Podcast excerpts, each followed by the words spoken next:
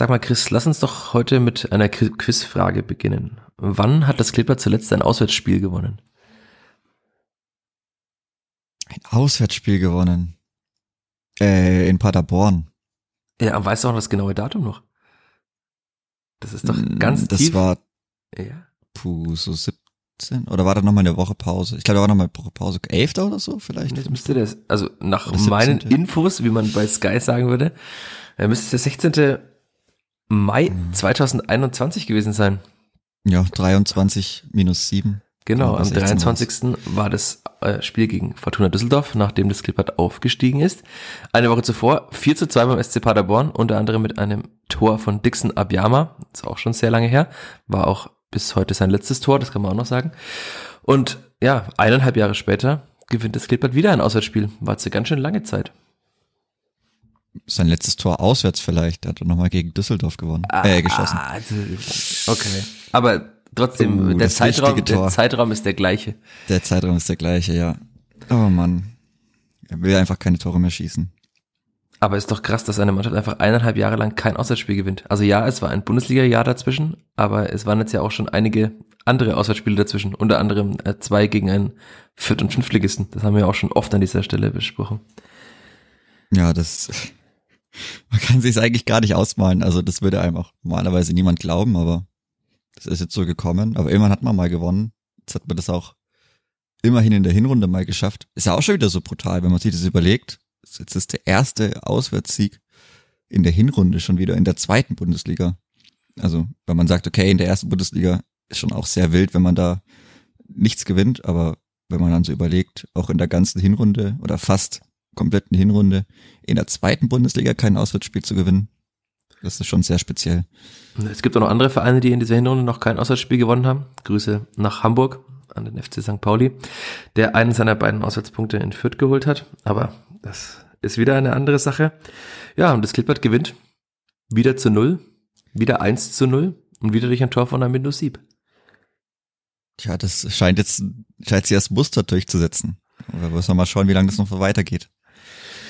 Ja, das, deswegen äh, sind wir hier, deswegen haben wir diesen Podcast, um darüber zu reden, dass vielleicht doch nicht alles gut war, auch wenn es jetzt zwei 1 zu 0 Siege gab und damit sechs Punkte, mit denen man vorerst von den Abstiegsplätzen sich entfernt hat, auch wenn der Abstand auf die Abstiegsplätze, wo unter anderem der 1. FC Nürnberg steht, jetzt nicht allzu groß ist, aber dafür auch der Sprung nach oben nicht mehr, naja, weit ist. Also es ist alles drin, aber es ist auch sehr, sehr eng. Und ja, über all das werden wir, wie ihr das gewohnt seid, sprechen nach dem Jingle und nach der Werbung. Der Vierter Flachpass wird präsentiert von der Sparkassen-App. Die macht dein Smartphone zur Sparkassenfiliale. Denn so einfach gehen heute Bankgeschäfte. Kostenlose App herunterladen, Zugangsdaten bei der Sparkasse Fürth beantragen und dann loslegen. Wann und wo du willst. Übrigens, die Sparkassen-App ist Testsieger bei Stiftung Warentest. Und zwar in allen Kategorien. Vierter Flachpass, der Kleeblatt-Podcast von nordbayern.de. Herzlich willkommen zur 117. Folge des Vierter Flachpass des Klippert Podcasts von nordbayern.de. Auch in dieser Woche mit meiner Wenigkeit Michael Fischer und mit Chris Sehm. Guten Morgen und hallo Chris. Servus, Michi. Bevor wir in diesen Podcast reinstarten, müssen wir leider noch kurz über einen traurigen Vorfall äh, während und äh, nach dem Spiel am Sonntag in Braunschweig sprechen. Ja, denn während dieses Spiels, während der 90 Minuten, ist ein Braunschweiger Fan auf dem Weg ins Krankenhaus verstorben. Es gab ja schon während des Spiels einen Rettungseinsatz, deswegen gab es auch zwischenzeitlich keine Stimmung, keine Gesänge im Stadion. Hat auch im Fernsehen und auch natürlich im Stadion, wo ich war, auch die Sirenen eines Rettungswagens gehört. Ja, äh, unser aufrichtiges Beileid und Mitgefühl gilt den Freunden und Hinterbliebenen des äh, Verstorbenen und wir wünschen allen in der Braunschweiger Fanszene, allen in der Familie viel Kraft und Ruhe in Frieden. Ich denke, mehr brauchen wir dazu jetzt auch nicht sagen, aber es ist natürlich schon, das, da rückt dann der Fußball manchmal schon in den Hintergrund, wenn man halt dann gerade noch, es, es war krass zu sehen, also der, die Spieler alle sehr, sehr glücklich, der Trainer sehr glücklich nach dem Spiel und dann kommt so eine Nachricht um die Ecke, da wird man vielleicht kurz dann schon mal auch nachdenklich und ja, denkt über Priori- Prioritäten im Leben nach. Aber trotzdem wollen wir diesen Podcast heute bestreiten, wollen über das Klippblatt reden und wollen wir über das Klippert reden und sagen, alles ist gut, Chris, oder sagen wir, es ist vielleicht doch nicht alles gut, trotz zweier Siege? Ach, nach der ersten Halbzeit war vielleicht äh, sehr vieles gut, aber jetzt nach den, ja, nach den 90 Minuten war dann nicht mehr so viel gut. Meiner Meinung nach zumindest. Mir hat das nicht so wirklich gereicht.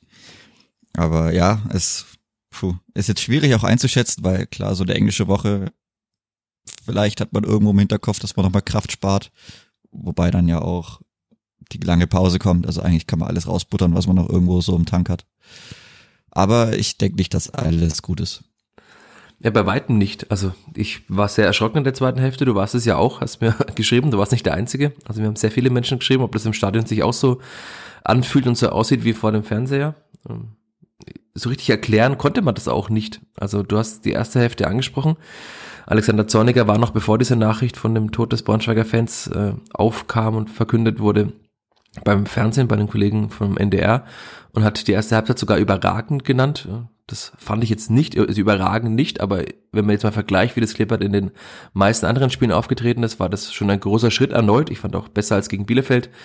Das, das Pressing war gut, man war sehr griffig in den Zweikämpfen, man hat die Braunschweiger eigentlich ja, komplett oder fast komplett die ganze Zeit vom eigenen Tor weggehalten, bis auf ich glaube, zweimal. Es gab einmal einen Foul von Griesbeck, wo es dann einen Freistoß daraus gab, aber ansonsten war der schon sehr, sehr gut.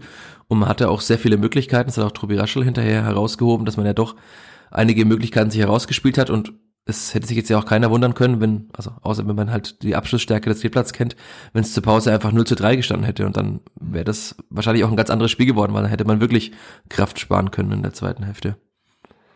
Ja, das auf jeden Fall. Das hätte mich dann an das, an ein Spiel in Braunschweig müsste auch zum Ende der Hinrunde gewesen sein. Ja, genau, vor zwei Jahren erinnert. Da lief das auch irgendwo so. Da hat man dann dieses Spiel genutzt, um dann nochmal anderen Leuten Spielpraxis zu geben. Das war Start-FDB von Simon Asta damals. Ja, lang, lang ist es her. Ja, es war, glaube ich, im Dezember 20 müsste es gewesen sein. Ja, es könnte das letzte Spiel gewesen sein. Also eines der letzten, es war nicht das, es war nicht das letzte, aber eines der letzten Spiele, ja. Ja, müsste noch das Pokalspiel. Ja. Oh, ich weiß nicht mehr. Das ist schon alles ein bisschen länger her, aber vielleicht in der Liga. Keine Ahnung. Auf jeden Fall war das so, ja, wenn man jetzt sagt, entspanntes Spiel, hört sich vielleicht, naja, falsch an, aber war es vielleicht gar nicht so. Also war schon sehr, sehr kontrolliert. Man hat dann relativ souverän 3-0 gewonnen. Das Spiel hätte genauso laufen können, vielleicht, wie gesagt, laufen müssen in der ersten Halbzeit. Also da muss es nach sieben Minuten schon 0 zu 1 stehen, da ist da schon mal ein bisschen mehr Ruhe noch drin. Und wenn man dann die Stärke der ersten Halbzeit gesehen hat, da kommt garantiert auch noch das zweite Tor. Ja, so war es dann eine, schon gute Halbzeit auf jeden Fall. Man hat schon gemerkt, also man hat auch gemerkt, fand ich, dass Braunschweig äh, viele Verletzte hat, dass da einige Leute fehlen, dass dann Utschon noch raus wusste. Und da kommt schon auch einiges zusammen. Aber dafür, dass sie so lange ungeschlagen waren und heimstark sind, war das schon ein ordentlicher Auftritt in der ersten Halbzeit. Du hast gerade schon die erste Chance nach sieben Minuten angesprochen. Aber da hat man dann. Sieben Minuten. Sieben Minuten. Und äh, es war natürlich auch ein Auswärtssieb, das ist auch klar, ne? Also wenn wir schon in der Wortspielhölle sind, dann war es auch ein Auswärtssieb. Nach sieben Minuten, äh, das, da war mal wieder ein Hauch von Fußball zu sehen. Ich fand es wirklich schön. Es war Marco Meyerhöfer mit diesem Pass in die Tiefe, der war sehr gut getimed. Ragnar Ache auch mit einem guten Laufweg und eigentlich auch mit dem perfekten Zuspiel in die Mitte. Ja, und dann, also ich habe im, im Spielbericht direkt nach dem Spiel geschrieben, dass es nicht geschafft hat, seine Füße zu sortieren, der liebe Armindo. Aber also, weil das sah einfach aus, also ich hatte euch schon damit gerechnet, dass der Ball gleich im Netz ist. Und warum auch immer ist der Ball einfach nicht im Netz gelandet und ist einfach durch den Strafraum gekullert. Es war ganz seltsam, es, es war einfach ein schöner Spielzug. Es gab dann noch andere Szenen, es gab einige ganz gute Steckpässe. Einen mal äh, ich glaube, es war von Hörgotha auf Ache, wo Ache dann äh, am Tor vorbeischießt. Da muss man auch wieder über die Abschlussschwäche von Ragnar Ache leider reden und Marco Mayhöfer noch fast rankommt mit so einer eingesprungenen Grätsche. Und dann gab es ja nochmal einen Pass von, müsste Raschel gewesen sein, auf Gotha, wo Facage rauskommt. Also es gab diese Möglichkeiten. Es gab dann noch einen Kopfball von Sieb nach einer Ecke. Und es gab dann das 1 zu 0, das jetzt dann einige Menschen sehr krass gefeiert haben. Also die Spielfang hat mit einer Story ge gemacht auf Instagram mit dem Titel Krank Bro. Äh, Grüße an der Stelle an die Verantwortliche. Äh, auch äh, sehr viele Menschen haben vom Tor des Monats gesprochen. Also es war schon ein, ein sehr, sehr schönes Tor, das am Windows 7 da in der 41. Minute gelungen ist. Und es war natürlich auch die sehr verdiente Führung fürs Kleeblatt. Ja, das auf jeden Fall. Also hat er schön gemacht. Man kennt es vielleicht noch aus vor einigen Jahren aus Dursun-Zeiten, der hat das auch mal probiert. Ich glaube, er müsste sogar auch mal geschafft haben. Bin mir ziemlich sicher. Mit Sicherheit. Ja, also ja, sowas kennt man ja und er hatte aber auch wirklich sehr viel Platz. Also das muss man schon auch irgendwo sagen, sonst kann man den gar nicht so ansetzen. Aber dennoch, er hat ihn perfekt getroffen. Auch die Härte war schon imposant. Also sonst kennt man das ja öfter mal, dass die dann nicht so hart sind und vielleicht noch als Aufsetzer reinkommen. Aber da hat schon, ja, eigentlich, da hat alles gepasst. Nur, dass er vielleicht nicht genau ins, ins Kreuzeck oben geht, aber ansonsten hat er schon sehr, sehr viel gepasst. Die Härte war gut, der Ablauf war gut, die Höhe war gut. Und ja, dann ist man sehr, sehr verdient mit 1 in die Pause gegangen.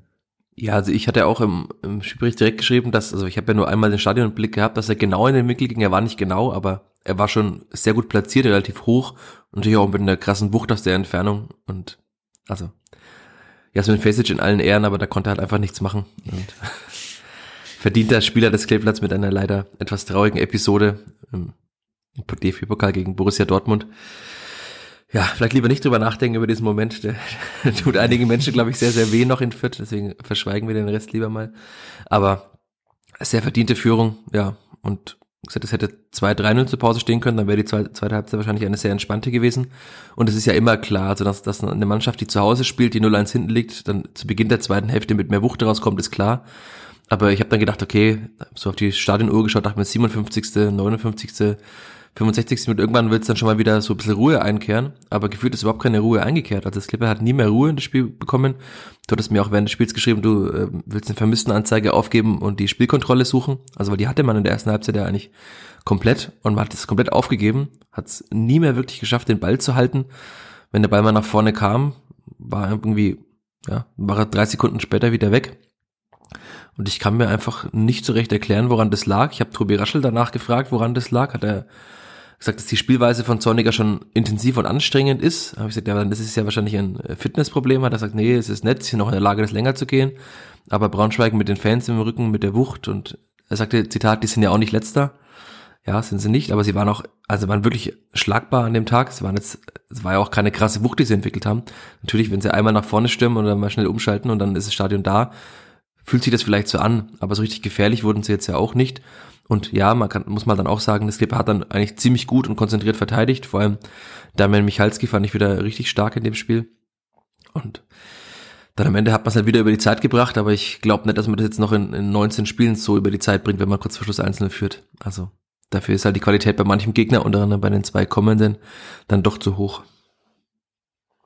Ja, das auf jeden Fall. Also gerade mit den Verletzungen, die Eintracht Braunschweig da hatte, also mein gut, Ferrari hat nicht gespielt. Dann musste Ucha noch raus. Also mit dem läuft es dann vielleicht auch ein bisschen anders. Aber ja, es war ganz, ganz komisch. Also es war einfach ein, keine Ahnung, eine sehr schlechte zweite Halbzeit insgesamt als Spiel. Weil, also mein Braunschweig, klar, die haben jetzt auch nicht, ja, nicht die schönste Klinge irgendwo und die haben viele hohe Bälle gespielt, aber kam ja nicht viel bei rum. Also es war jetzt auch nicht, dass sie, wie gesagt, den großen Druck entwickelt haben. Andererseits bei der Spielvereinigung, da kam gar nichts mehr rum. Also wie man 45 Minuten lang nur Balleroberung, vielleicht einen Querpass, einen Pass zurück zum Torwart, Ball weit, Ball weg, Ball kommt wieder zurück. Also das habe ich so auch selten gesehen. Man kam ja gar nicht mehr ins letzte, ins letzte, also ins letzte Drittel, ins Drittel der Braunschweiger. Man hat nicht mal geschafft, mal 30 Sekunden lang das Spiel zu beruhigen, außer vielleicht über, über Fouls. Das Spiel war dann auch sehr zerfahren insgesamt. Also war komisch. Es gab kein, kein einziges hartes Foul. Es gab auch keine wirklich Wenn du Branimir und Gotha fragst, gab es einige harte Fouls. Ja, das, naja. Äh, an sich gab es eigentlich, es gab gar kein hartes Foul, das wirklich zu einer Behandlungspause geführt hat. Bei Ucha war das eher unglücklich dann. Aber es war jetzt nicht, dass Leute irgendwie, ich sag mal, es war nicht so wie gegen Rostock.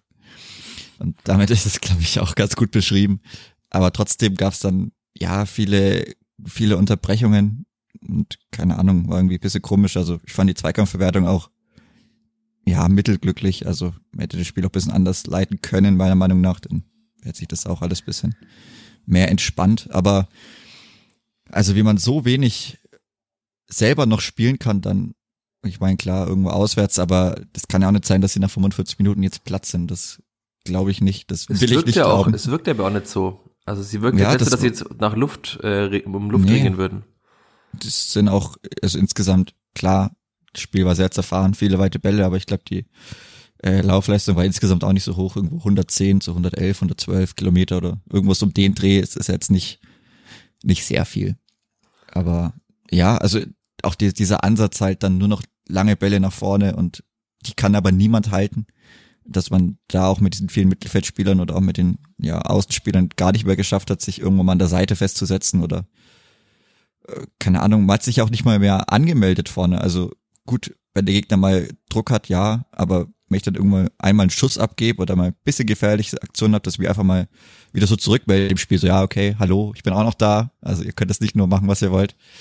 War schon, naja, aber war halt insgesamt die zweite Halbzeit fand ich sehr, sehr schlecht, war sehr unschön anzuschauen, weil von Braunschweig dann auch insgesamt zu wenig Gefahr kam. Ja, aber das ist ja komisch. Also es gibt ja sehr viele sehr schlechte Zweitligaspiele, aber dass das Clipper doch mal wieder in der Lage ist, hat dann auch so ein schlechtes Spiel einfach zu gewinnen. Also ist ja schon mal ein großer Schritt.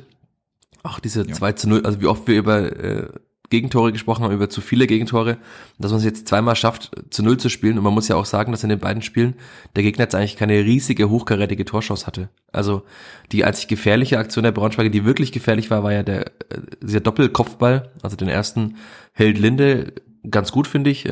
Hat ihn irgendwie ganz komisch zur Seite ein bisschen abgewehrt, fand ich. Also weil er hat ihn dann ja auf den Kopf von Benkovic abgewehrt, der er nochmal köpfen konnte. Also wenn er ein bisschen weiter nach außen faustet oder fängt. Also ich fand den äh, auf den ersten Blick jetzt auch gar nicht so hart, aber du hast eine andere Meinung, habe ich im Vorgespräch schon gemerkt. Und dann war ja Mayhofer aber auch da, also der, der zweite Post, äh, Kopfball, der an den Außenpfosten geht, hätte er auch geklärt auf der Linie.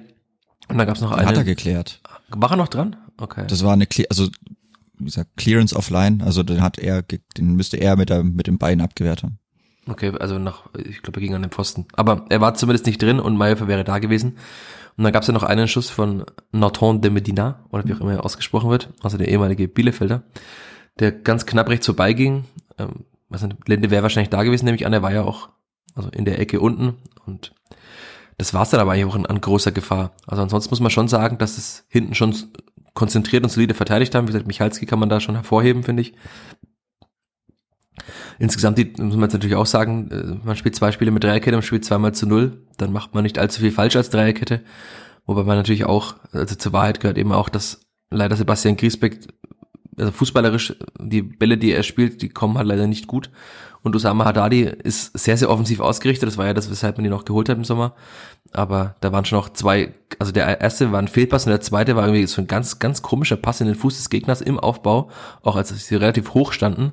Also wenn man es gegen HSV macht und dann man zum Beispiel an den Spieler Dompe denkt, der doch, doch relativ schnell ist, dann kann das natürlich auch mal schnell nach hinten losgehen, im wahrsten Sinne des Wortes schnell. Und also das muss Haddadi irgendwie rauskriegen. Das ist auch nicht das erste Mal, dass er solche Pässe spielt. Also es ist klar, wenn man so offensiv spielt und so mutig nach vorne, äh, teilweise hat er so ein bisschen eine Art Spielmacher sogar gegeben. Also er hat sehr viele Bälle gehabt da außen auf der Seite und hat auch, ich fand, einige ganz gute Pässe in die Mitte gespielt. Also da, der hat auch schon ein Auge dafür. Aber das kann halt wirklich auch anders ausgehen, wenn er das mal nicht abstellt in den nächsten Wochen und Monaten. Ja, also mit der Leistung gegen HSV wird es nicht reichen. Ich glaube, da ist sich auch jeder einig, aber das wissen sie auch selber im Team. Also kann mir nicht vorstellen, dass man da am Mittwoch irgendwie wieder ähnlich auftritt. Das muss schon, ja, ich meine, gut, man spielt ja zu Hause. Vielleicht schafft man es wieder gut ins Spiel reinzukommen. Ich denke, das wird sehr, sehr wichtig, dass der auswärts starke HSV dann nicht von Anfang an seinen Druck entwickeln kann, weil dann wird's, glaube ich, dann wird schon brutal, wenn dann Glatzel vorne mit drin steht und ja, Dompe irgendwie meint, vier Leute austribbeln zu müssen, was er ja kann. Oder Banish einfach mal einen aus 25 Metern in den Winkel bolzt, dann wird schon schwierig. Also da muss man selber schon auch schauen, dass man wieder mehr den Ball hat, dass man mehr Druck entwickeln kann, weil sonst, also mit einem auch nur einigermaßen ähnlichen Spielansatz-Kick an HSV kann ich mir nicht vorstellen, dass das reicht. Das Gute in Anführungszeichen ist ja, selbst wenn es nicht reicht, äh, waren diese zwei Siege jetzt eben sehr, sehr wichtig. Also, ja. weil man, wir haben ja oft darüber gesprochen, dass diese zwei Spiele am Ende sehr hart sind aber ich hätte, also jetzt zweimal gegen direkte Konkurrenten, also Braunschweig nicht direkt, aber jetzt dann nach Punkten ja doch wieder ein direkter Konkurrent unmittelbar davor. Äh, aber dass man jetzt dann sechs Punkte geholt hat, ist schon mal sehr, sehr gut, weil es kann ja wirklich sein, das hatten wir oft an dieser Stelle schon besprochen, dass man einfach keinen Punkt mehr holt aus den beiden Spielen. Und dann hat man aber halt trotzdem immerhin 16 Punkte zur Winterpause. Das ist noch lange nicht gut und das entschädigt nicht für die ganzen Spiele, die es vorgab. Aber trotzdem hat man ja dann, also man wird nicht mehr letzter werden, das kann ich mir nicht vorstellen, dass Bielefeld noch beide Spiele gewinnt. Dann ist das schon mal für den Kopf nicht so schlimm, dass man nicht als 18. in die Winterpause geht.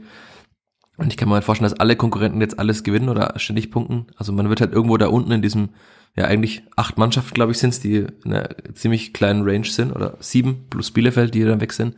Aber da wird man jetzt eben drin sein und dann, glaube ich, kann man schon sagen, wenn jetzt Zorniger eine ganze Vorbereitung bekommt, wenn man vielleicht nochmal am Kader bisschen was optimiert und dann wird man in der Winterpause womöglich auch die engen Spiele, die es gab, auch mal für sich entscheiden. Also weil die Qualität der zweiten Liga ist ja wirklich eine sehr, sehr bescheiden. Also ja, man kann sagen, wenn man jetzt der Clipper nichts Gutes will, sagt man, das waren jetzt zwei schlagbare und schwache Gegner. Aber man muss dieses Spiel einfach gewinnen.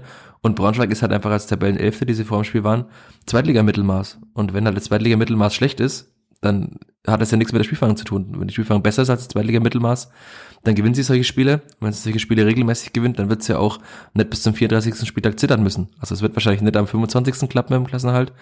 Aber ich denke, wenn man einigermaßen konzentriert ist, wenn Zorniger es weiterhin schafft, die Mannschaft so zu erreichen, hat jetzt natürlich auch aus psychologischer Sicht den perfekten Start eigentlich mit, mit zwei Siegen, mit zwei zu null spielen. Die Abwehr ist wieder ja, selbstbewusster. Tobi Rascher hat auch gesagt, also sie sind schon selbstbewusst ins Spiel gegangen und die Brust ist nochmal breiter. Also die Brust kann wieder sehr schmäler werden, wenn man jetzt einfach 0-5 gegen HSV verliert. Das sehe ich aber nicht.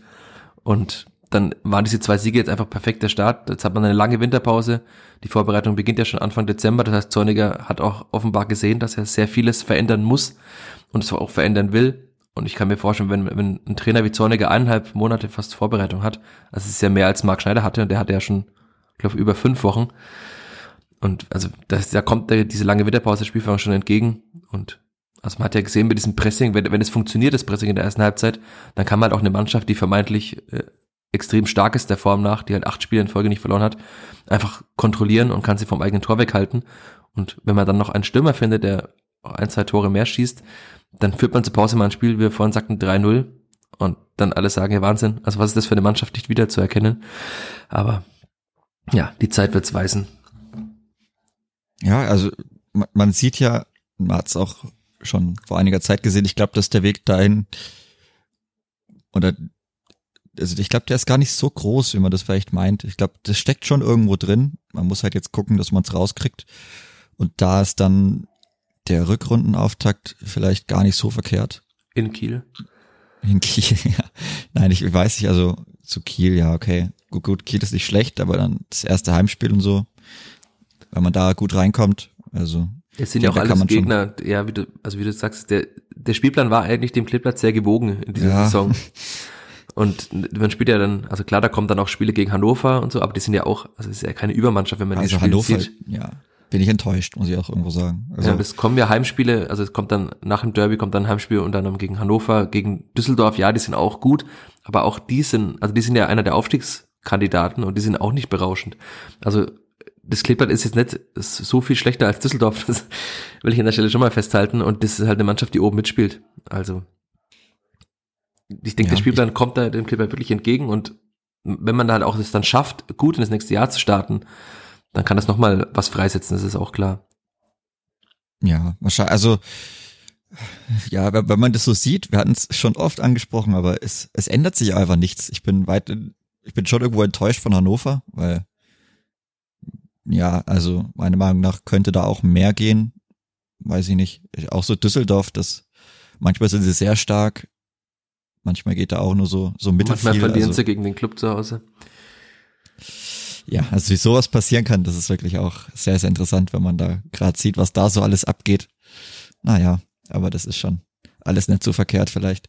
Nee, aber also bis auf gut ganz oben und dann jetzt im Mittelfeld, jetzt hat Rostock seinen Trainer noch entlassen, auf Platz 12. Mit 17 Punkten nach 15 Spielen als Aufsteiger, was jetzt, also ich mich hätte das gestern gar nicht geglaubt, als ich es zum ersten Mal gelesen habe. Ja, ich weiß nicht. Also äh, sind die nicht, sind die Aufsteiger oder ja. waren die nicht? Ah nee, ah, sie sind ja schon ein Jahr da. Diese, diese, ja, ja, Wahnsinn, also. dieses Bundesliga-Jahr fühlt sich so weit entfernt an. Okay, es ist das zweite Jahr, aber auch trotzdem. Ja, also er, er hat sie ja schon in der, im Jahr, also in der Liga gehalten. Also so ja auch sagen. Und jetzt steht er zwei Spiele vor Hinrundenschluss auf Platz zwölf. Kann man als Hansa Rostock schon mal das Ding entlassen. Aber ich habe da auch ein bisschen quer gelesen, das soll wohl auch sehr degeneriert sein, aber muss ja auf muss man sich auch die Frage stellen, gut mit dem Kader von Rostock. Naja, also ich wäre jetzt auf Platz 12 da nicht so unzufrieden. Nee, man hat ja Rostock in 40 Spielen sehen. Also das war schon wirklich schlecht und sehr limitiert. Aber wie du sagst, der Kader ist halt auch nicht recht viel besser. Also sie haben mit Kai Brüger zum Beispiel einen guten Spieler. Aber insgesamt gibt der Kader einfach auch nicht mehr her. Es ist halt einfach eine durchschnittliche bis unter, unterdurchschnittliche Zweitligamannschaft, die halt ja, einen Ansatz hat. Ja. ja, genau, die halt einen Ansatz hat, der jetzt wenig schön ist, aber der manchmal halt auch erfolgsversprechend ist. Und dann steht man halt damit auf Platz 12. Aber als ich glaube für ein HC Rostock, die sehr viele Jahre in der dritten Liga waren, auch teilweise da in der dritten Liga erstmal unten mitgespielt haben und es dann wieder in die zweite Liga geschafft haben. Also nicht dieses Jahr, sondern im Jahr zuvor. Aber trotzdem, das ist ja trotzdem ein Verein, der jetzt sich erstmal wieder stabilisieren muss in der zweiten Liga. Und das haben sie ja nachweislich geschafft. Aber gut, wir müssen nicht alle Trainerwechsel äh, oder alle Trainerentscheidungen verstehen. Dem Kleber kann es ja nur ganz recht sein wenn da ein bisschen Unruhe herrscht bei einer direkten Konkurrenz. Es ist immer komisch, wieder von einer direkten Konkurrenz zu sprechen von Mannschaften, die irgendwie auf Platz 12 stehen. Aber das ist ja das Schöne an der zweiten Liga, dass man mit zwei Siegen, wir, wir hatten es ja mal besprochen bei Eintracht Braunschweig, mit zwei Siegen kannst du auch schnell wieder woanders stehen. Komischerweise gewinnen halt irgendwie alle jetzt ständig, deswegen ist es da unten ganz so eng, außer Bielefeld. Und der Nachbar. Ja, aber die, die haben auch, auch nichts mehr. 15 Schießen Punkte auch schon. keine Tore mehr. 15 ja. Punkte. Ja, ich, ich kann nur meine These wiederholen, dass das Kleeblatt bei der Trainerauswahl die bessere Entscheidung getroffen hat beim Trainerwechsel. Das sowieso. Das hatten wir, das hatten wir auch schon besprochen. Aber das ist auch so wild, wenn ich mir da die Tabelle anschaue, wenn man überlegt, da hat man 2-0 verloren. Und die haben jetzt insgesamt 13 Tore geschossen. 13 zu 23 Tore. Kann ich immer noch nicht verstehen, was da wirklich passiert ist. Aber naja, die Entwicklung sieht man ja. Die ist so mittelgut. Es ist aber das ist alles sehr, sehr weit weg. Glück. Ich würde mit ja, dir gerne noch über einzelne Spieler, willst du noch was sagen? Oder über einzelne nee, also Spieler? Ein, ein was noch, mit, mit, man ist jetzt klar, alle anderen werden nicht verlieren, aber mit drei Punkten ist, steht man über Jan Regensburg, die auf Platz neun sind. Und alle, die unten drunter stehen, also sag mal Karlsruhe, Braunschweig, Rostock, Magdeburg, die so dazwischen sind und auch Regensburg, das tut mir leid, aber es sind ja alles keine guten Mannschaften irgendwo. Also ich glaube, da wird man sich schon recht weit hochspielen können auch wenn es jetzt vielleicht noch etwas dauert, weil man jetzt zwei Top-Mannschaften hat, mal das natürlich P1, P2 noch vor sich. Also, ja, das ist ein bisschen unglücklich und Darmstadt auch eine Niederlage erst. Schon auch brutal. Aber ja, halt brutal effizient, spielen jetzt ja auch nicht den wahnsinnigen Fußball, aber sind halt brutal ja, effizient und gewinnen halt auch oft 1-0, 2-0 solche Spiele. Ja, genau. Und das reicht ja, also das sieht man beim Kleeblatt. Es gibt genauso viele Punkte, wenn du 1-0 gewinnst, wie wenn du 4-3 gewinnst. Grüße an Marc Schneider. Ich erinnere mich noch gerne an unsere erste PK. Ja, oder man spielt halt immer 2-2, dann steht man halt irgendwann auf P14, weil man sieben unentschieden hat.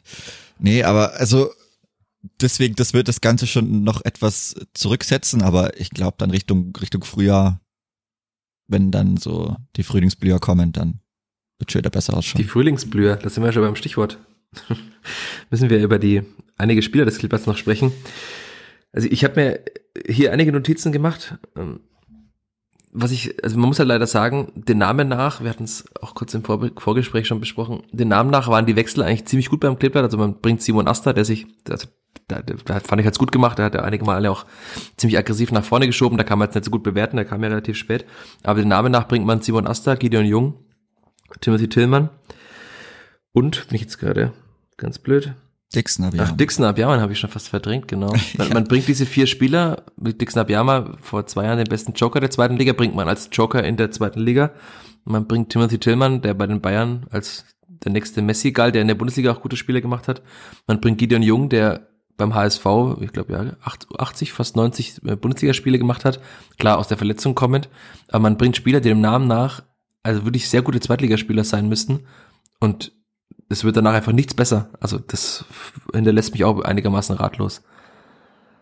Ja, also ich weiß nicht, Dixon Abiyama, ich glaube, der hat ja fast eine halbe Stunde oder 25 Minuten gehabt. Irgendwie so um den Dreh, der hat ja, wurde wieder ist, also recht früh dann eingewechselt. Ja. Aber ich glaube, er hat, ich glaube, einen Pass hat er an den Mann gebracht und, ach, keine Ahnung, fünf Fouls gegen sich gepfiffen bekommen, ob das jetzt alles Fouls waren. Ja, das haben In der 69. Gehabt, kam er übrigens. 69. Ja gut, dann noch drei Minuten. Ja. Aber oh, das tut wirklich Woche für Woche irgendwo weh, weil er einfach nicht, er findet nicht mehr zurück ins, in diesen, in den Profifußball. Es ist, keine Ahnung, es ist einfach nur sehr, sehr unglücklich, weil man ja gesehen hat, was er geben kann, wenn es mal gut läuft, aber puh, ich weiß nicht, er muss einfach irgendwie mal einen reinjodeln, sonst das ist schon sehr, also er hat halt einfach, er hat keinen Einfluss aufs Spiel, wenn er kommt, momentan. Und das ist aber ja krass, wenn er, wie du sagst, es war drei Minuten Nachspielzeit, also hat er 24 Minuten gespielt und das sind jetzt an der nur fünf Minuten Kurzeinsatz und er hat, also beim Anlaufen war keinerlei Einfluss da diese Fouls, das ist jedes Mal komisch. Also gefühlt kassiert er ja auch, also er bekommt die nicht immer, aber er könnte eigentlich jedem Spiel eine gelbe Karte bekommen für irgendwelche ganz komischen, überstürzten Fouls. Und ich glaube auch nicht, dass es so viel besser wird, wenn er jetzt ein Tor schießt. Also weil Zorniger dann auch, also klar, ich hatte es ja vor einigen Wochen mal gesagt, es ist da nicht so gekommen, aber eigentlich wäre er ja auch prädestiniert dafür, einfach mit voller Wucht ständig anzulaufen vorne. Aber das klappt irgendwie auch nicht. Also entweder sind es dann die falschen Laufwege oder er ist zu weit entfernt beim Anlaufen noch. Also war ja in der zweiten Hälfte natürlich extrem schwierig, weil so gar nichts mehr gestimmt hat, aber also ich glaube auch nicht bei diesen vielen Problemen, die er hat, äh, die, das mit taktischen und technischen Sachen haben wir auch schon oft besprochen an der Stelle, dass es dann mit einem Tor dann zugleich besser wird. Aber ja, klar, wenn man dann mal, wenn es mal unentschieden steht und der Gegner will vielleicht beim Heimspiel gewinnen und man kann Dixon ja mal schicken und er schafft es dann doch mal den Ball wieder irgendwie am Torwart vorbeizubringen, dann kann das zumindest in Sachen Abschluss mal wieder was freisetzen. Aber die technischen, taktischen Limits, boah, ich glaube, das war vielleicht dann doch die Cinderella-Story, aber irgendwie fehlt mir mittlerweile der Glaube, dass es nochmal besser wird. Also dafür ist es halt schon zu lange auf diesem Niveau jetzt. Und wenn man halt dann eineinhalb Jahre auf so einem Niveau ist, der hat ja auch sehr viel gespielt in der Saison. Also unter Mark Scheider hat er, glaube ich, fünf Spiele mal in Folge gestartet. Und es ist jetzt auch nicht so, dass ihm die Spielpraxis fehlt. Nee, also puh, ob das dann als Starter reicht, wahrscheinlich nicht, weil auch das ja Bundesliga ist halt eben nicht viel taktisch. Das, das sieht man ja einfach, dass das oft nicht so gut passt, aber ja, dass er dann einfach als Joker wieder reinkommt, so Nils Petersen spielt die, kommt rein. Ach, gewagter Vergleich. Ja, wie, wie halt im, naja, im Aufstiegsjahr war es ja eigentlich genauso. Spielt nicht wirklich, gefühlt vier, fünf Spiele von Beginn an gemacht. Und kommt halt rein und macht sein Tor, weil halt alle Platz sind und oder gelbe Karten haben. So, das, da sehe ich schon sein Use Case. Da muss er dann auch vielleicht nicht mehr so extrem anlaufen, weil man das dann in der 70. eh nimmer als Team so hinbekommt. Also das hat ja Zorniger auch schon mal gesagt, so sehr viel weiter geht's dann auch nicht, dann ist jeder irgendwann platt. Ja, man hat jetzt auch Aber wieder gesehen, dass das Clipper dann auch in der Schlussphase wie gegen Bielefeld ja auch schon auch gar nicht mehr wirklich angelaufen ist. Also ja, hat man durch die Wechsel ja dann auch gesehen. Also es war, hat er gegen Bielefeld hat es Zorniger sogar gesagt, dass er halt auf ein 5-4-1 umgestellt hat. Also es hat sich hat ein bisschen variiert jetzt, aber es war ja auch wieder eine sehr defensive Ausrichtung. Hat der Gideon Jung gebracht zum Beispiel. Am Ende dann noch, also ob es jetzt ein 5-4-1 war oder ein 5-3-2, aber es war auf jeden Fall sehr defensiv äh, orientiert und dann, ein, da wären aber trotzdem noch Räume da. Also wenn man einen Ball lang schlägt und Dixon ja mal klug läuft, kann er ja trotzdem noch mal im Gegner davon laufen. Aber auch das hat er, es gab glaube ich eine Situation, wo er mal den Ball so auf der linken Außenbahn hatte, aber das ist halt auch komplett verpufft, diese Aktion. Ja, es wäre zu wünschen, weil die Geschichte halt damals so schön war. Sie wurde ja auch rauf und runter überall erzählt, aber. Ist immer noch. Gerade finde ich sie etwas auserzählt, die Geschichte, und es kommen auch keine schönen Kapitel mehr dazu. Ja, Timothy Tillmann, das hatte ich vorhin auch schon angesprochen, weil du jetzt gerade von den Frühlingsblühern gesprochen hast, wurde ja oftmals als Schönspieler bezeichnet. Das, also diesen Eindruck hat er ja dann, oder auch dieses, diesen Stempel hat er dann erfolgreich abgelegt. Also in der Bundesliga hat er auch kämpferisch überzeugt, aber jetzt auch die Einwechslung. Also er kam ja mit, äh, nee, er kam, doch, er kam zusammen mit Dixon, ja. Hat er auch über 20 Minuten gespielt und auch da war also ich habe keine gute Aktion von ihm gesehen. Einmal hat er irgendwie so ganz komisch den Gegner gefault, weil er gefühlt geschlafen hat und äh, nicht gemerkt hat, dass der Gegner in seinem Rücken ist. Auch ansonsten seit längerem jetzt keine guten Aktionen, auch wenn er offensiver spielt, hatten wir auch schon mal keine wirklichen Scorer, die Julian Green zumindest ab und zu noch hat. Also, und jetzt muss man halt dann noch wissen, dass der Vertrag ja am Ende der Saison ausläuft und der es bislang nicht verlängern wollte. Da ist jetzt dann auch spannend, was man im Winter macht. Also, ob man dann überhaupt weiter mit ihm plant. Also derzeit hat er für die Mannschaft jetzt keine großen, ist hart gesagt, aber keinen großen Impact auf das Spiel der Mannschaft. Und wenn der Vertrag ausläuft, also die Frage ist, ob ihn jemand kauft im Winter, ob man ihn wirklich dann sich im Winter jetzt schon trennt oder ob man einfach sagt, okay, man lässt den Vertrag auslaufen und entweder man spricht nach der Saison nochmal oder er geht halt einfach im Sommer dann. Aber ich sehe derzeit jetzt auch, wir hatten es ja schon besprochen, im favorisierten Spielsystem von Zorniger nicht wirklich den Platz für ihn. Also das Einzige ist eigentlich wirklich dann, dass er auf der Raschelposition spielen kann. Also ein bisschen offensiver ausgerichteter Sechser. Aber ansonsten sehe ich die Position jetzt gerade nicht. Die 10 ist vergeben. Leider ähm, gerade. Und ja, schwierig, um mal wieder dieses Wort hier zu benutzen. ja, bei, bei Tillman ist eigentlich für das Spiel noch trauriger als Abiyama gut wenn da nichts mehr geht, dann hängt der Stürmer natürlich extrem mit den Seilen, wenn da auch einfach gar kein flacher Ball auch nach vorne kommt. Aber so für Tillman, das ist ja, also er wäre prädestiniert dafür gewesen, das Spiel zu beruhigen. und dann mal einen Ball zu halten, mal vielleicht an einem vorbeizukommen oder einen klugen Pass zur Seite zu wählen. Aber oh, ja, da kam ja wirklich nichts. Und das bei so einem, er hat ja trotzdem einen ja immer noch relativ großen Namen. Man erhofft sich da mehr, weil man es eben in der Bundesliga auch gesehen hat. Also ja, dann auch im Tannenbaum oder so, diese linke Sechs, da hat er auch zwei Kämpfe ohne Ende gewonnen, Spiel beruhigt, Spiel aufgebaut, gute flache Pässe gespielt, das kann er eigentlich, aber ach, wo das geblieben ist, vielleicht hängt es doch ein bisschen mit der Erkältung zusammen. Vielleicht, man weiß es nicht, aber also das, das kann es auch nicht sein und das reicht dann auch das reicht ja auch dann einfach nicht für mehr. Also so macht er ja keine Werbung, dass er sagt, okay, ich verdränge jetzt Tobi Raschel, der auch ja wieder so ein sehr durchwachs, also durchwachsenes Spiel hatte. Er hatte einige sehr gute Aktionen, er hatte auch drei, vier gar nicht gute Aktionen.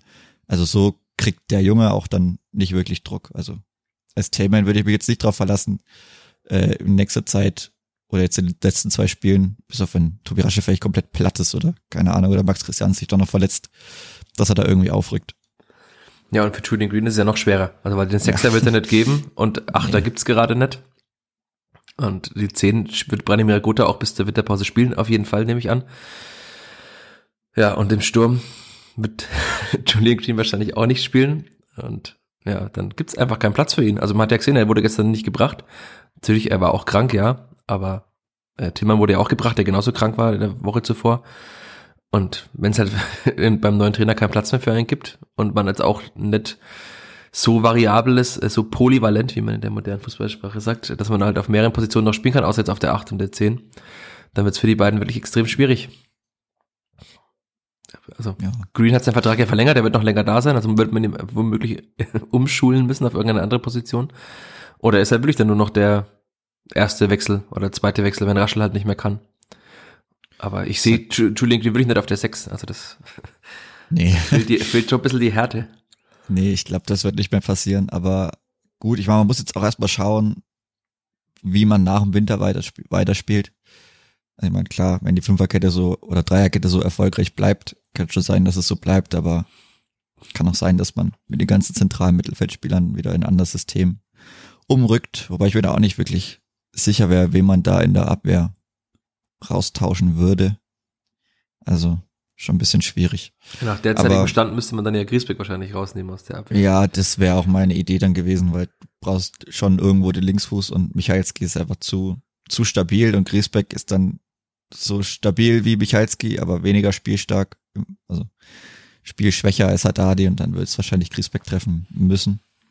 Was halt auch blöd ist, weil man den auch schon irgendwo gerne auf dem Feld hat, weil er dann auch mal so seinen Mund aufmacht und mal jemanden wegcheckt oder so.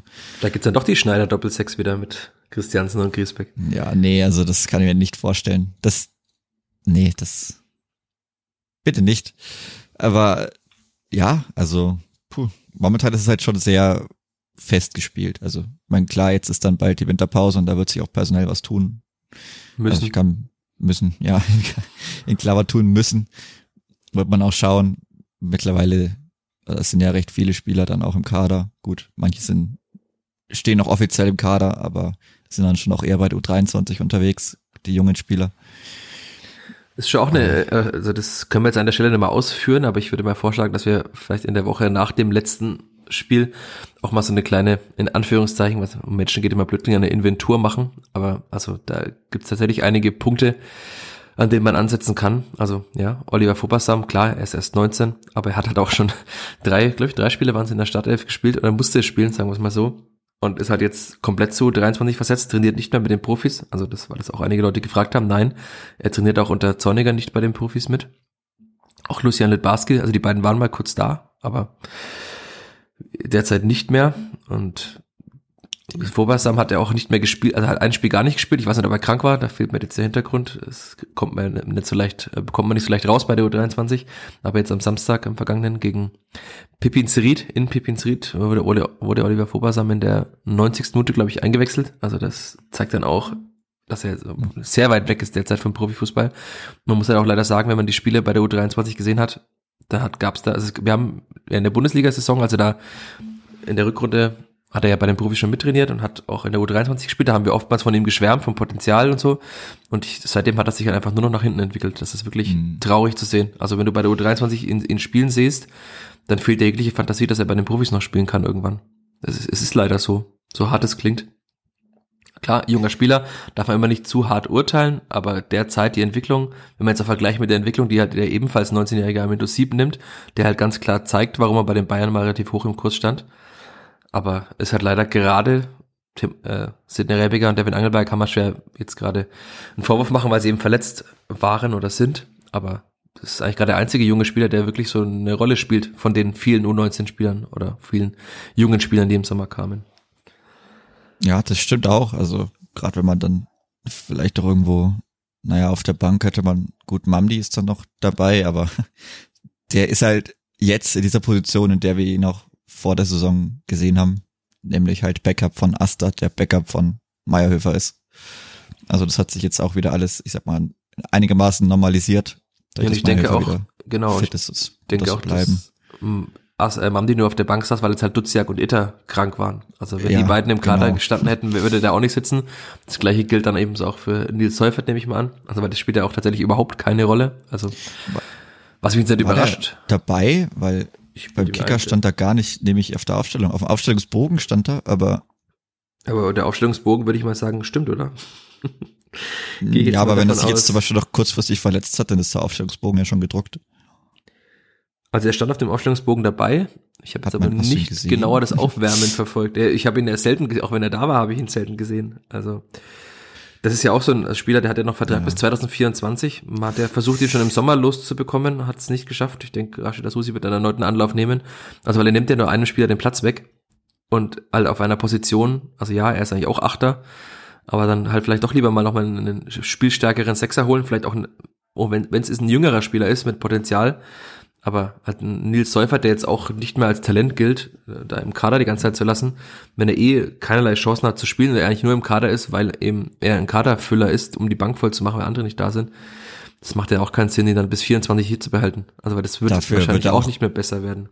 Zu viel Gehalt, äh, zu viel Gehalt verdienen, weil er ja ablösefrei kam und da ja, stecken dann schon noch paar Prozent immer Gehalt vielleicht. Also er kam ja schon als gestandener Spieler, muss man ja auch so sagen. Also ja. er kam als gestandener Spieler für die zweite Bundesliga und naja, hat jetzt nicht wirklich gereicht und dafür ist er dann auch zu teuer wahrscheinlich. Ja, und bei ihm Oder sieht man jetzt ja auch, zu teuer. Ja. Und bei ihm sieht man aber ja auch, dass es also gibt ja auch keine Position für ihn gerade. Also wenn wir jetzt über Tillmann und Green reden, die gibt's ja für Seufert genauso wenig. Also der ist auch kein Sechser ja. neben Max Christiansen. Vor allem nicht mit gefühlt null Spielpraxis seit seiner Ausleihe nach Sandhausen, wo er aber ja auch nicht so viel gespielt hat.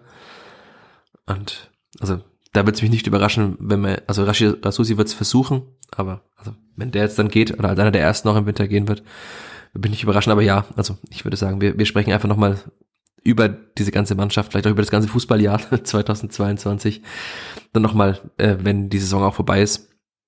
Aber ich habe ich es eingeleitet, dieses Segment, äh, dass ich noch über einige Spieler sprechen will. Du hast vorhin was ganz Interessantes über Ragnar Ache gesagt. Willst du das nochmal mit allen Hörerinnen und Hörern teilen? Ich sag so viele Dinge über Ragnar Ache, das ist ah, wahrscheinlich die, Abschluss die Abschlusseffizienz, ja, er ist. Eine schöne statistische Kategorie. Er ist da relativ, äh, relativ weit unten mit dabei. Äh, das heißt, er hat, also, die ist abgeleitet vor den X-Goals, oh, Hilfe, XG. Das ist natürlich wieder ein heikles Thema jetzt, aber er, ja, die Statistiken bestätigen einen da. Er schießt zu wenig Tore für die Chancen, die er hat, beziehungsweise schießt er auch einfach zu schlecht. Also so kann man das auch irgendwo sagen. Er hat, jetzt habe ich es leider nicht mehr vor mir. Ich habe es vor mir. Ja, ich habe es oh. mir notiert als äh, kluger Moderator in Anführungszeichen dieses Podcast. Ja, 37 Schüsse hat er abgegeben in Richtung des Tores und davon gingen wie viele auf das Tor? Was an wenig? Ich, sechs. Nee, 31 sechs, daneben ja. hast du vorhin erzählt. Hm. was jetzt nicht allzu gut ist für einen Stürmer, aber was halt einen bestätigt damit, dass er halt tatsächlich, er kommt, das hatten wir auch schon oft besprochen, die Abschlusssituation, der kam ja jetzt auch in Braunschweig wieder in die Abschlusssituation. Und ja, wenn man, mit gutem Willen könnte man sagen, es war ein Querlegen auf Mayhöfer, da hätte es aber vielleicht einen Meter weiter nach hinten spielen müssen. Oder es war halt einfach kein guter Abschluss aus der Position, weil den kann man halt einfach ins lange Eck auch schießen. Und ja, also ja, Amindosip hat jetzt zweimal getroffen, das hat man zumindest einen Stürmer, der jetzt genauso viele Tore übrigens wie Ragnar Ache hat. Und ansonsten Dixon Abjama 0, Ache 2, Sieb 2. Pululu 1, aber Pululu wird jetzt, glaube ich, auch keine größere Rolle mehr unter Alexander Zorniger spielen, weil er jetzt auch nicht für intensives Pressen und hohes Anlaufen steht. Dazu ist er vielleicht physisch nicht in der Lage, zumindest würde ich das mal von außen zu beurteilen. Und man hat jetzt auch gesehen, dass er jetzt bei Zorniger keine größere Rolle mehr gespielt hat in den letzten beiden Spielen. Auch nicht als Wechselspieler. Also man hätte ja noch einen Wechsel frei gehabt. Hätte man noch machen können, hat er aber nicht gemacht. Und ja, also, dass da ein neuer Stürmer gebraucht wird, ist, glaube ich, offensichtlich. Einer, der halt in irgendeiner Form auch mal Tore macht und mehr als eins oder zwei. Ja, da wird man sich vielleicht auch bisschen weiter umschauen müssen. In anderen Ligen. Ich weiß, irgendwo gibt's ja immer Leute, die schon, schon mal vielleicht was nachgewiesen haben, wo es dann gerade nicht so passt, aber da muss sich eigentlich wirklich was tun, gerade wenn man dann mit Rigotta auf der 10 spielt. Ja, das Thema hatten wir vor ein paar Wochen auch. Dann wurde er wieder in den Sturm gestellt, dann hat er getroffen, jetzt ist er wieder auf der 10, jetzt hat er, wenn er einen Schuss pro Spiel hat, ist das, kann man fast schon glücklich sein momentan. Aber ja, da, da, da fehlt es einfach extrem. Also man, man merkt es ja, wir reden ja jede Woche drüber. Okay, man muss höher führen, man muss höher führen, man muss wieder Tore schießen und weil die Chancen hat man.